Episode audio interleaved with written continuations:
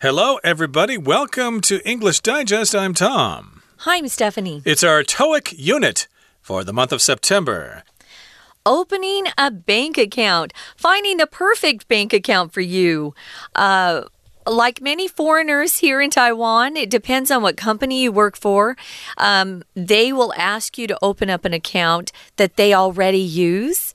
So I currently have three bank accounts in Taiwan. Having a bank account is useful if you want to have a place to keep your money uh -huh. instead of under your mattress, because, of course, if a xiaotou, if a burglar comes into your a house fire.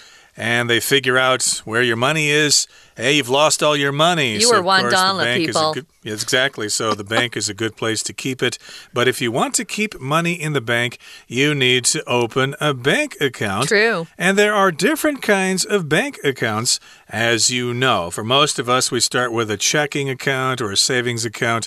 And there's another kind of account we're going to talk about too. Is it uh, money market account? Money yeah. market account. That's yeah. another that's something else you might consider. Yep. Although I think you probably might want to start with a checking account because if you're young, you're going to be wanting to access that money so that you can go out with friends. Actually, in Taiwan, things. they don't use checking accounts very often. So if mm. you're in Taiwan, you guys are probably going to open savings account savings accounts. That's what I have, actually. I don't have a checking account, I have a savings account. We're going to get started by reading through the conversation. We've got a couple of uh, characters here, actually, three. So Allison, Becky, and Craig. Let's go.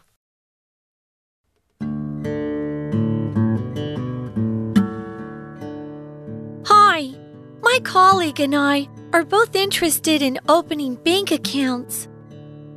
Have you already decided what types of accounts you want to open? If not, I could recommend some of our services. We're both amateurs when it comes to managing money. Well, the most common account our institution offers is a checking account.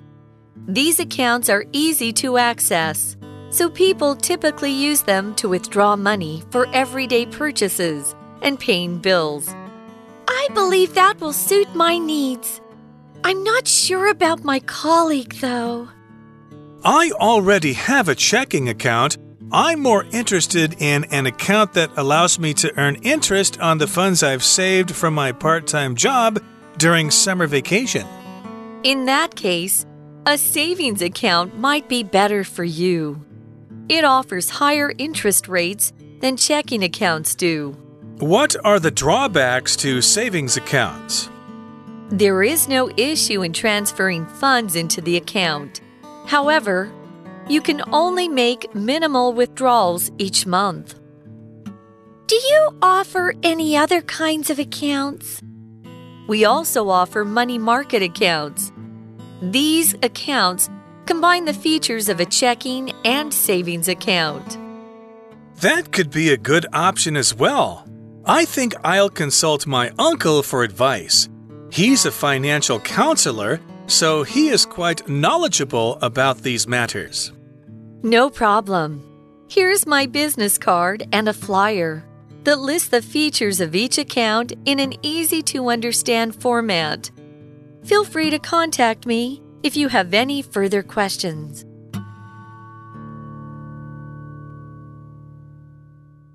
Okay, today we're going to talk about opening a bank account. And of course, if you want to open a bank account, you go to the bank and you talk to a clerk there, and they give you some advice to help you find the perfect bank account. And Allison begins the conversation. She says, Hi, my colleague and I are both interested in opening bank accounts. So Allison and her colleague, her coworker Craig, have gone to the bank and they're asking about opening bank accounts.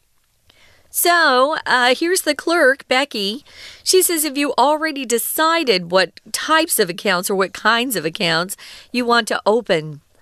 If not, I would recommend some, or I could recommend some of our services. If you're brand new, uh, I remember the first time I opened an account at a bank, I was probably I think I was 14 and I went with my mom and I had a paper route, paper route. I delivered papers at 4:30 in the morning with my brother and I wanted to save my money so that I could buy a car when I had enough money when I was 16 because we could get our driver's license.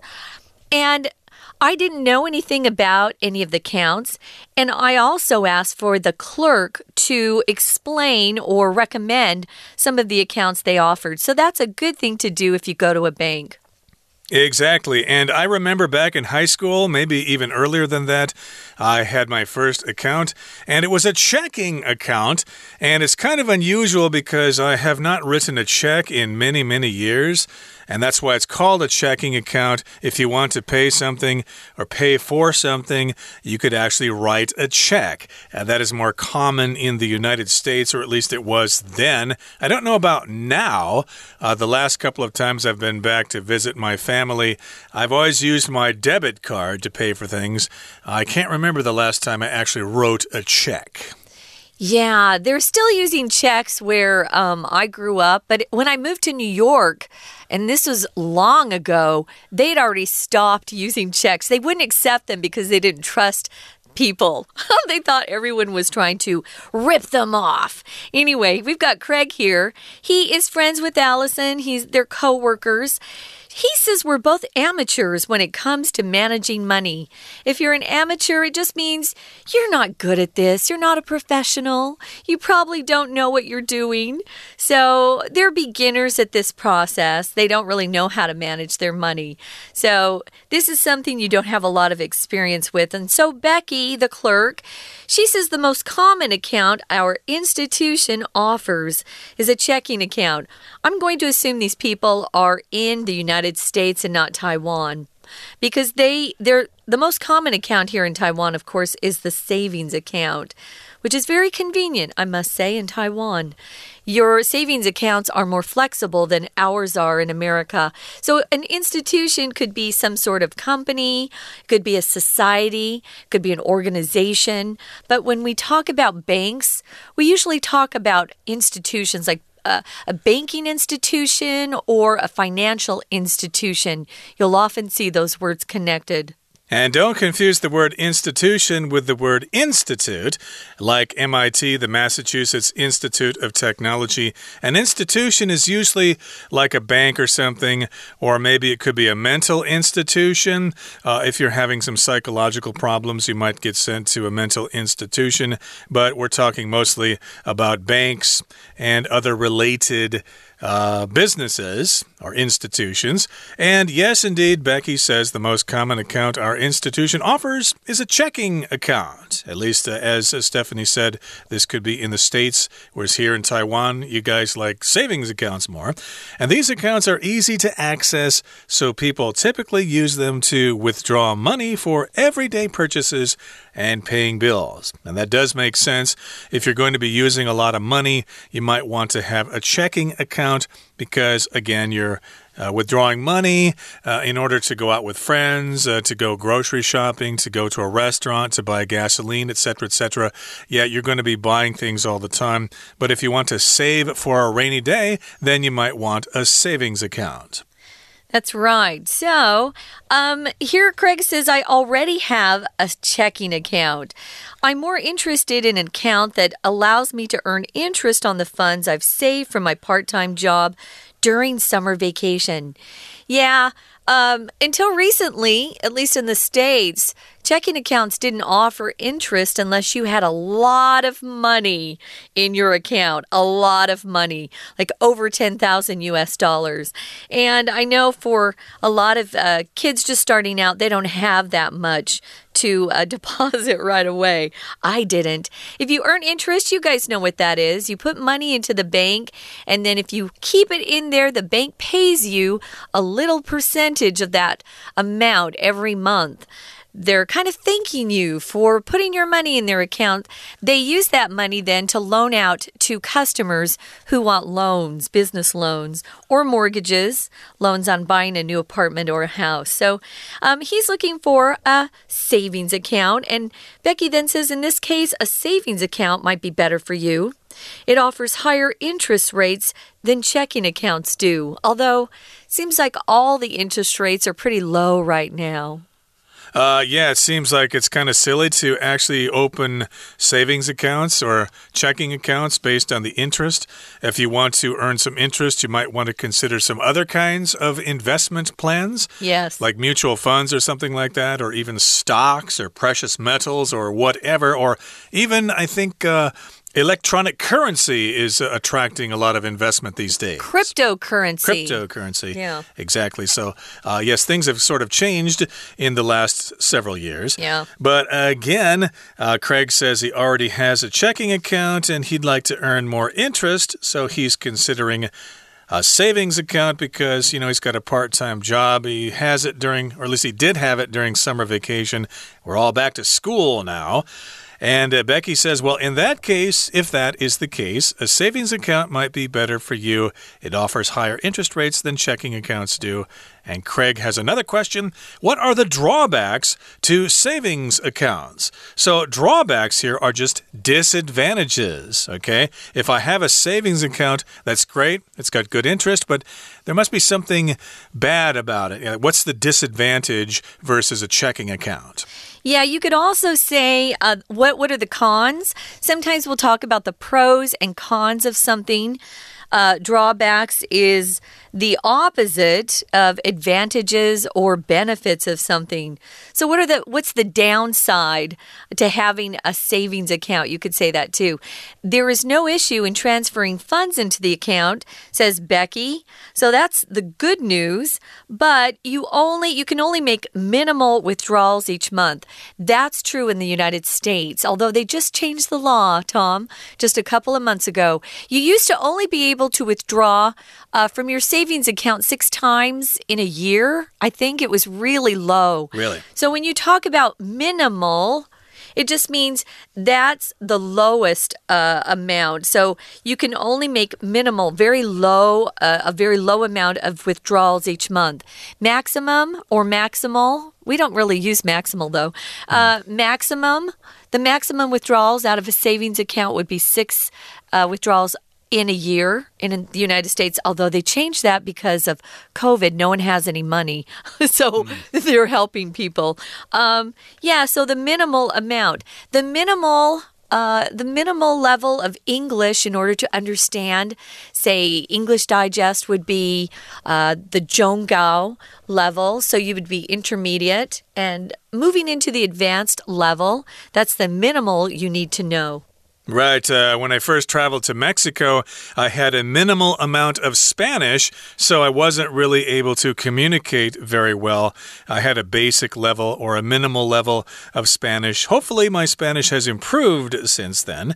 But here, of course, Becky says one of the drawbacks or one of the disadvantages or one of the cons is that you can only make minimal withdrawals each month. So if you need money, uh, you can't really get it that often. And Allison has a question Do you offer any other kinds of accounts? So, so far they've discussed checking accounts and savings accounts. What other kinds of accounts are there?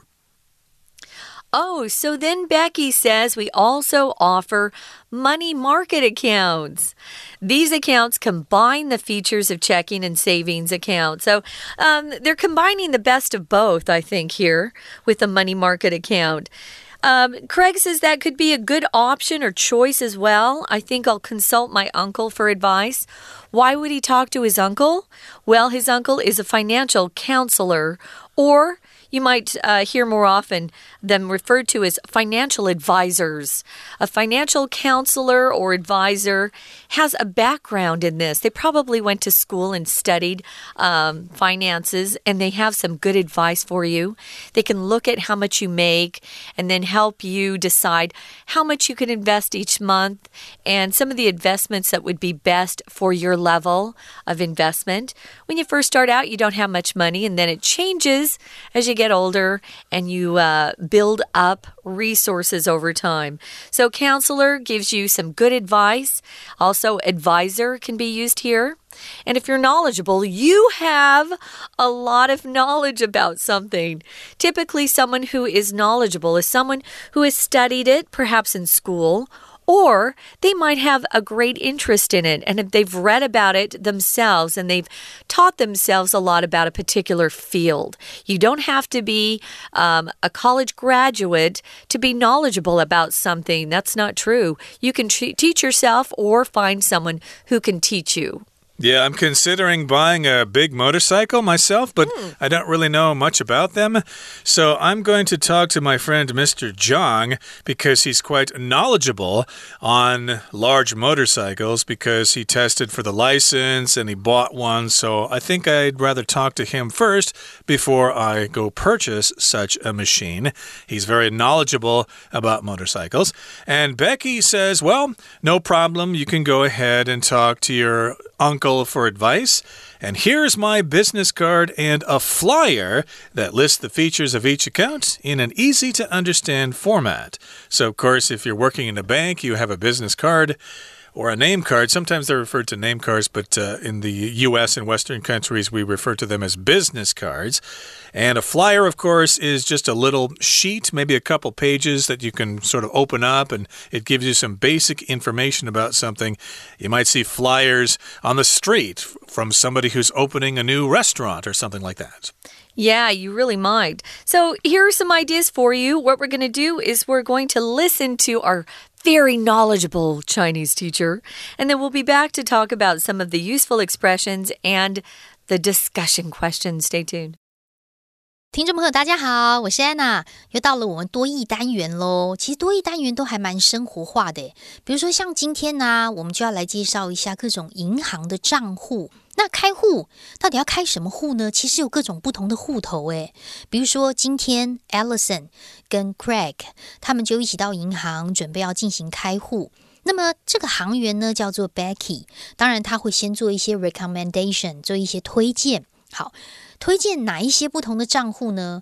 第一种就是所谓的 checking account，所谓的支票存款账户，它出现在第二个 Becky 这个地方。支票存款账户是什么东西呢？基本上这个账户就是呃比较适合经常要用来领钱的这样子的一个呃使用者，他会比较适合。那么这个账户呢，基本上是比较容易来使用啦。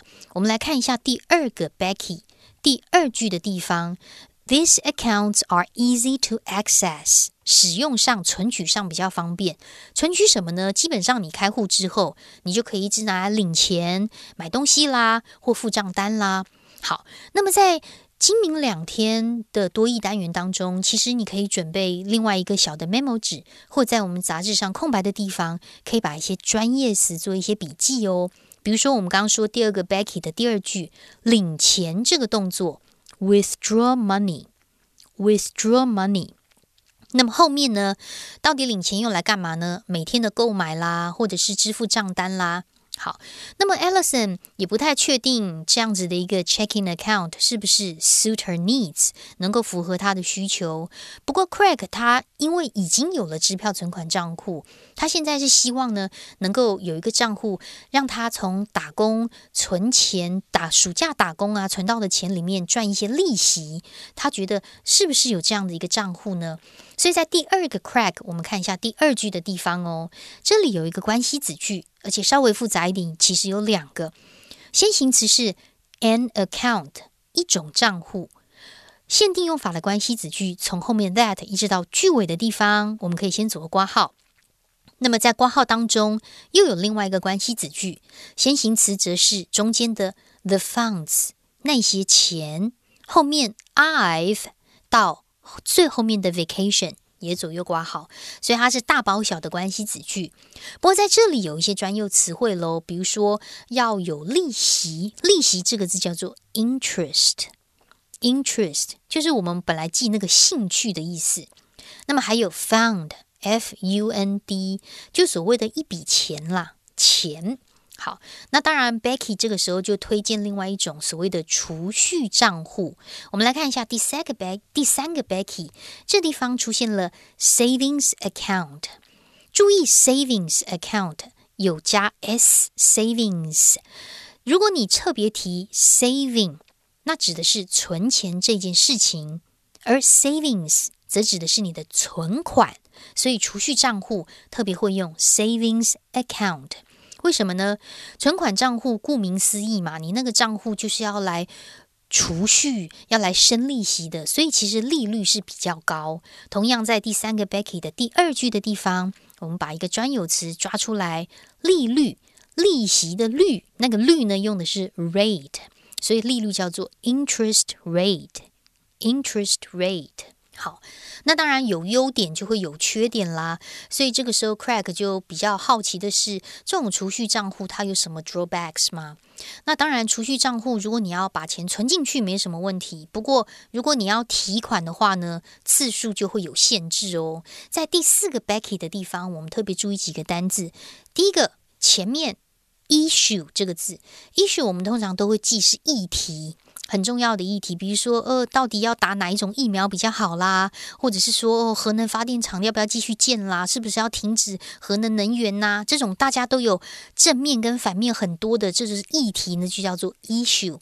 可其实，在生活当中，还蛮常把 issue 当成 difficulty，就是困难的意思。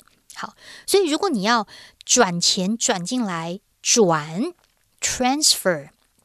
Transfer，如果你要转进来没有问题，可是如果你要提前，我们刚刚说提前叫做 withdraw money，那是动词，对不对？现在看到第四个 Becky 比较后面的地方出现名词，把 withdraw 后面加 al 就变成名词，可是要搭配动词 make a withdrawal 去提个款，make withdrawals 可以用复数，但是呢，每个月。它的提款次数是有限制的哦，so you can only make minimal withdrawals each month。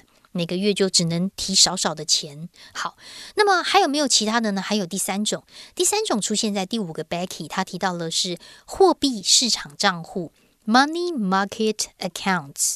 那它呢就有呃这个支票存款账户跟储蓄账户不同的 features 结合起来。不过当然了，大家要开什么样的户头是需要特别再好好的思考一下。所以在第六个最后一个 Becky 的地方，他有特别提到有留了名片 （business cards），还有一个传单。在第六个 Becky 第二句，传单叫做 flyer，a flyer 后面带了一个限定用法的关系子句，从 that 一直到句尾地方，这边可以左右挂号起来。所以，Allison 跟 craig 现在对三个账户稍微有个概念喽不过明天我们的多一单元还会再针对三个账户做不同的比较。以上是我们今天的内容我是安娜明天见。We're gonna take a quick break. Stay tuned. We'll be right back.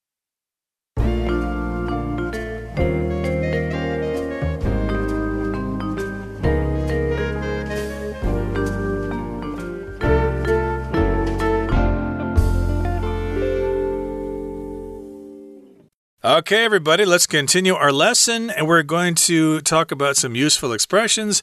And we've got a discussion question that will come up in just a bit. But you know, of course, Allison and Craig have gone to the bank to talk to Becky, and she's giving them some advice on things. So, if you want someone to tell you something, you might want to look for some information. And then, when you are asked for that information, you need to give explanations. There are various ways to do that. There sure are. Now, uh, let's look at this first one, guys. What I mean is that my rent will be a little late this month because I just lost my job. Um, you might use this if you if you state this and the person goes, "What? What? What are you? What are you talking about? What do you mean?" What I mean is, and the second time you explain something, you'll often use this phrase. Well, what I mean is, what I meant to say is. Um, yeah, so sometimes when you first start out with explaining something, you're not quite as clear as you think you are. And so this gives you a way to um, say what you said, but in a clearer way, in a better way, a way that someone will understand better. What I mean is. Right, maybe your landlord or a landlady doesn't quite understand when you first say that you're going to miss the rent payment or something, or it's going to be a little late. So uh, that person may say, Well, what do you mean? What are you trying to say? Well, this is how you answer. Well, what I mean is that my rent will, will be a little late this month. Uh, don't say my meaning is. Uh, that's uh, from Chinese, I think. 我的意思是说. Yeah, that's, uh, that's Chinglish. A, yeah, that's a direct translation. Uh, this is how we'd normally say this. Well, what I mean is -hmm. uh, that my rent will be a little late because I just got fired. I just lost my job.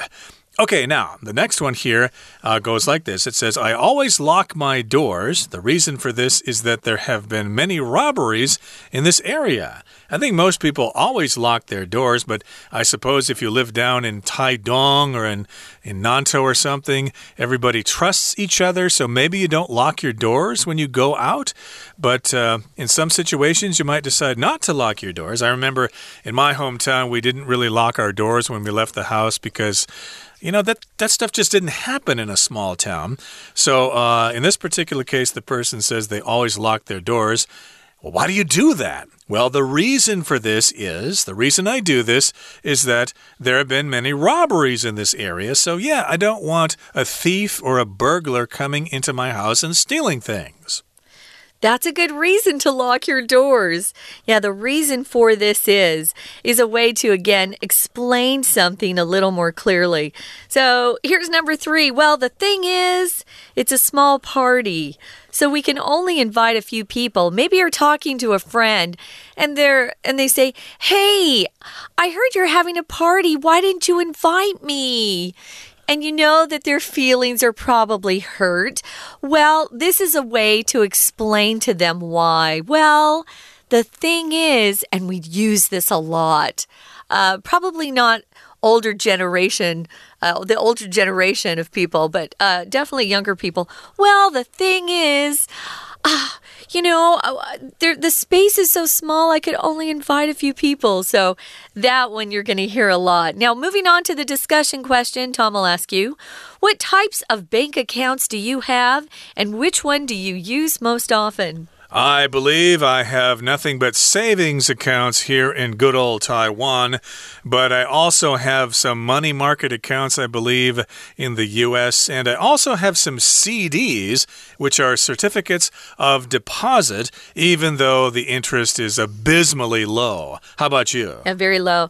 Uh, in Taiwan, I have three savings accounts although uh, two of them I have credit cards attached to them. So that's very convenient when I go to America. I can use my money in my savings account, um, but the the stores don't know it's a savings account. They think it's uh, just a regular checking account because I have a credit card. Ooh. Anyway, yeah, it's kind of convenient. Talk about these yourselves, guys. We're going to um, leave you with some more listening comprehension questions chat with your friends, try to use some of these vocabulary words and get really proficient. That's all the time we have, Tom. We got to sign off. For English Digest, I'm Stephanie. And I'm Tom. Goodbye. Bye.